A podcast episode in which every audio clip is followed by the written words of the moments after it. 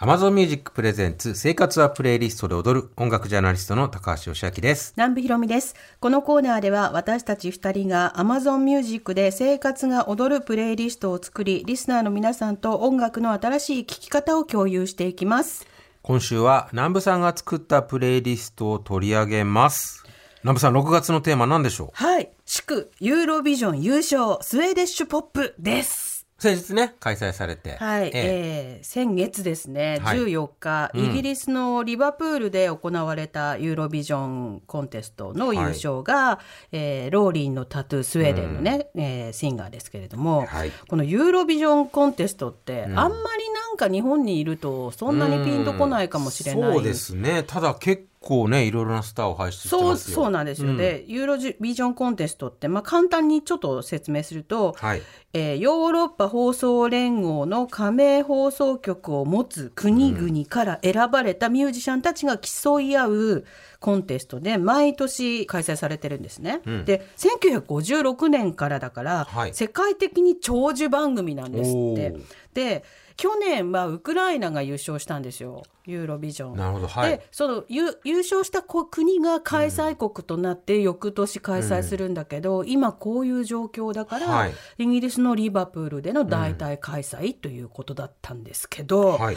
私2006年にリバプールにマジカルミステリーツアーバスに乗るために 行ったことがあるんですけど、もうね閑散としてて本当に。人がいなくて。へでこの街は寂れるっていうかあのビートルズしかないのかっていう ぐらいあと人もいなかったー印象なんだけどはははは BBC で見たらねものすごい盛り上がってて人がわんさか押し寄せててへあやっぱユーロビジョンコン開催地ってなったらこんなにすごいんだっていうふうに思いました。それで、えっと、スウェーデンにちなんだ、えースウェーデンシンガーの曲たちを、えー10曲プレイリストにしました。いいですね。はいえーご紹介します。はいえーセイリー、Are You Ready? カーディガンズ、カーニバル、クラウドベリージャム、Nothing to Declare、メイヤ、All About the Money、ロビン、You've Got That Something、The Trampolines, One by One、メリーメイカーズ、She's a Radio、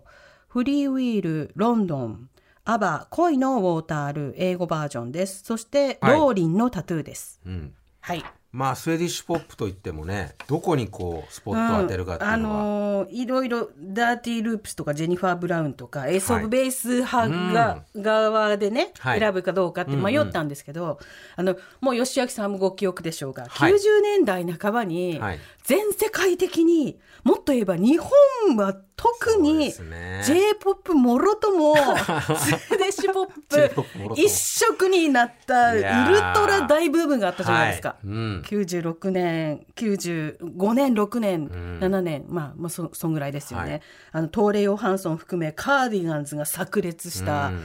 そんな中あの当時私やっぱりいろいろ曲を知りたいけど、はい。買えないから CD を何枚もは、はいタワーレコードの視聴器の前に並んで、はい。一曲ずつこう聴いてって、うんうんうん。で気に入ったものを何回も何回も聴いて買うっていう中で、はい。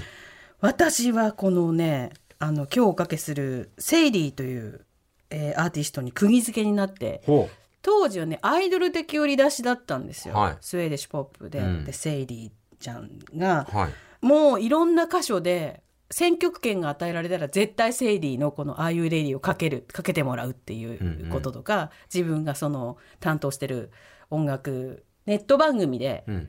ばまだインターネットなんてはい。黎明期ですよ、その頃インターネット放送局で 誰も聞いてないところでやってるところでダンススウェーデンポップみたいな感じで、すごいヘビーローテーションしてたんですけど小ヒットにもならなかったんですけどあもっと評価されていいと。ーなるほどずーっとこもうずーっと根に持ち続けてた曲を ここで聴いていただきたいと思います皆さんに。当。時のスウェーディッシュポップブームいっぱい出たでしょ？どっちかっていうとギターポップ用のそうそうそうでしたよねそうそうスリーピースバンドと人気が。あっかたのはねうん、そうそうそう、うん。でまああとカーディガンズがぶっちぎりすぎたから、まあまあまあまあまあまあの他ただまあでもいろいろそうか他にもいね、いいアーティストとエース・オブ・ベースもまたぶっちぎり売れて、うんうんうん。そのなんか曲調的にはい。テンポ感という二手に分かれてうん。スウェーデンポップが全世界を席巻したから、だけど私はこのセイリーさんがもっと評価されてほしかったっていう気持ちを込めてこの2023年に、えー96年のアルバムの中にアルバム「セイリー」の中に収録されている曲を皆さんと共有したいと思います。お。セイリー Are you ready?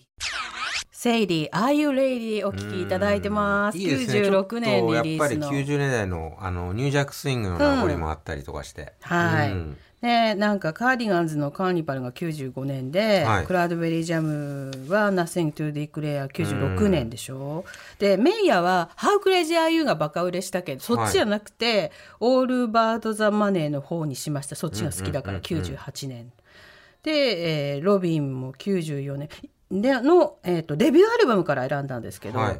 もうまいまだにやっぱり活動しててスウェーデンってやっぱ音楽教育がすごく子どもの時からねね。徹底してるんで、ミュージシャンすごく多いんですよね。今だって音楽輸出大国じゃないですか。そう本当そうなってる。もね。うんうんうん。マックス・マーティンをはじめ、もうヒットメーカーをねたくさん生み出しておりますそうなんです。うんはい。ということで、セイリー Are You Ready も入っている私、南部ひろみ作成のプレイリスト、祝ユーロビジョン優勝スウェーデッシュポップが Amazon Music で本日から配信されています。ご紹介した音楽は概要欄にあるプレイリストのリンクからお聴きいただけます。